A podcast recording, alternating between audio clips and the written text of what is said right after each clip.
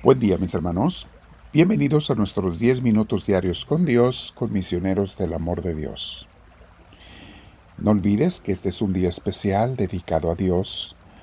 No lo dejes en segundo término, en segundo lugar en tu vida. Dale el primer lugar todo el día al Señor. Vamos a sentarnos en un lugar tranquilos, espalda recta, cuello y hombros relajados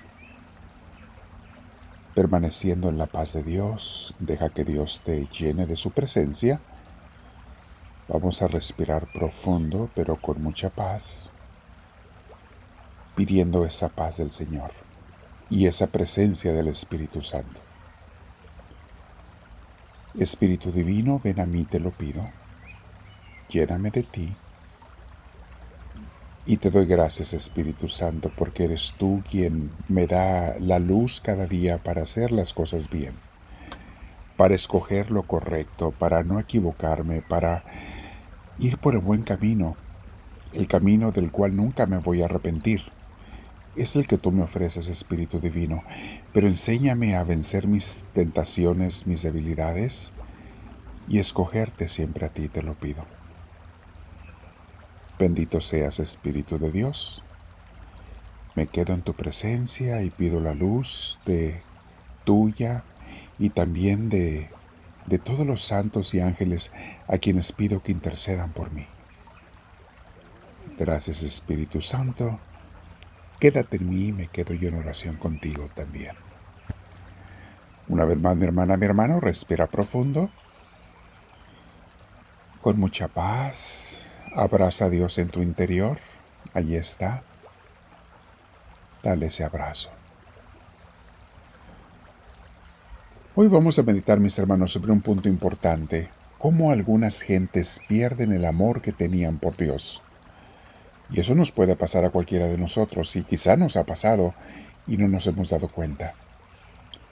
Vamos a escuchar lo que dice el punto número 5 de este capítulo que estamos eh, meditando dice así, si cada año desarraigásemos un vicio, pronto seríamos perfectos.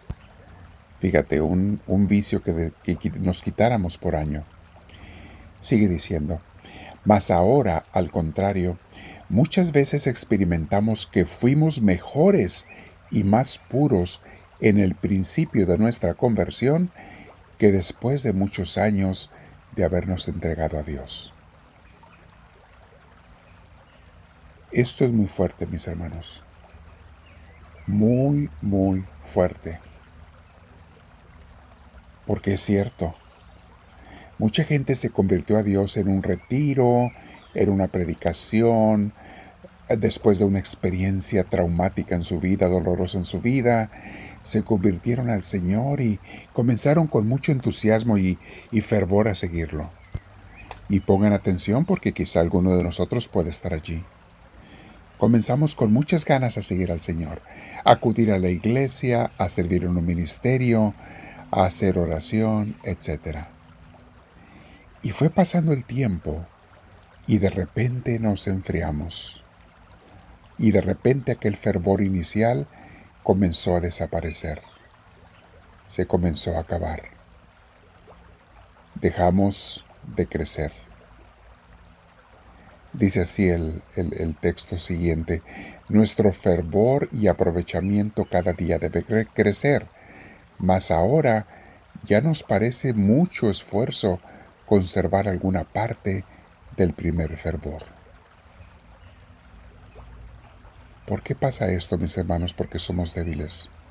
Es muy fácil caer en la rutina, en el aburrimiento, olvidarnos de Dios. Fíjate lo que dice el Apocalipsis cuando le está hablando Dios a la iglesia de Éfeso, pero igual nos habla a nosotros, a cualquiera de nosotros. Capítulo 2, versículo 3 y 4 dice así. Tú has sido constante y has sufrido mucho por mi causa sin cansarte. Pero tengo una cosa contra ti, que ya no tienes el mismo amor que tenías al principio. Palabra de Dios. ¿No es verdad, mis hermanos, que eso pasa en, nuestros corazones débiles y limitados? Amores que un tiempo fueron grandes de repente se hacen pequeños y hasta desaparecen. Parejas de enamorados que un tiempo estaban locos uno por el otro, deseaban estar toda la eternidad uno junto al otro, se les hacía corto el tiempo, decían que lo único que necesitaban era uno al otro, y comienzan a pasar los meses y un poco de tiempo y se les olvida. Y aquel amor intenso, fervoroso, aquella lumbre encendida comienza a apagarse, a acabarse poco a poco, hasta que no queda nada de aquel amor inicial. Nos pasa eso con Dios, mis hermanos. Mucho cuidado. En la vida espiritual es muy fácil perder el fervor por Dios. Y eso es lo que se nos está hablando hoy. ¿Qué necesitas para que no se te apague el amor? Y lo mismo que en una fogata, seguirle echando leña para que se mantenga el fuego encendido. Seguir buscando a Dios, seguir leyendo de Él, seguir orando en las buenas y en las malas. Y cuando me sienta que, que no tengo ganas de orar, orar con más ganas y con más intención y más tiempo. Y cuando me sienta que no quiero seguir al Señor, pues ahora lo sigo con más ganas. Y cuando sienta que lo quiero abandonar, pues ahora menos lo abandono. Porque sé y estoy consciente de que son tentaciones, de que es pura debilidad humana. Y es un reclamo de Dios contra algunas personas. Agradezco lo que haces por mí o que eres una persona buena, no eres una persona mala, pero ya no me amas como me, amabas antes. Tu amor se ha disminuido. Ya no me quieres como me querías antes. Son las palabras del Señor el día de hoy. Otra frase, mis hermanos. Si no vences las cosas pequeñas y ligeras, ¿cómo vencerás las dificultosas? Resiste en los principios a tu inclinación y deja la mala costumbre porque no te lleve poco a poco a mayor dificultad. O sea, cuando tengas una debilidad pequeña, resístela, porque si la dejas se va a hacer más grande y luego no la puedes arrancar. Caer en los pecados al principio pueden ser pequeñitos, pero si los aceptamos es como aceptar un tumor pequeño. Después se va haciendo más grande, hasta el día en que no puedes hacer nada y te mata. Otra enseñanza dice, si mirases cuánta paz a ti mismo y cuánta alegría darías a los demás rigiéndote bien, o sea, portándote bien, yo creo que serías más solícito en el aprovechamiento espiritual. Esto es algo que mucha gente no ve, mis hermanos. Todo el bien, cuando tú te esfuerzas por vivir con Dios y, y vivir bien, todo el bien que le haces a otros y a ti mismo, cómo les das paz a mucha gente y a ti mismo, cómo eres luz y hasta sanación para ti y para los demás cuando te esfuerzas por vivir con Dios. Si la gente se hiciera consciente de esto, más gente buscaría a Dios. Es lo que nos está invitando este párrafo, esta frase.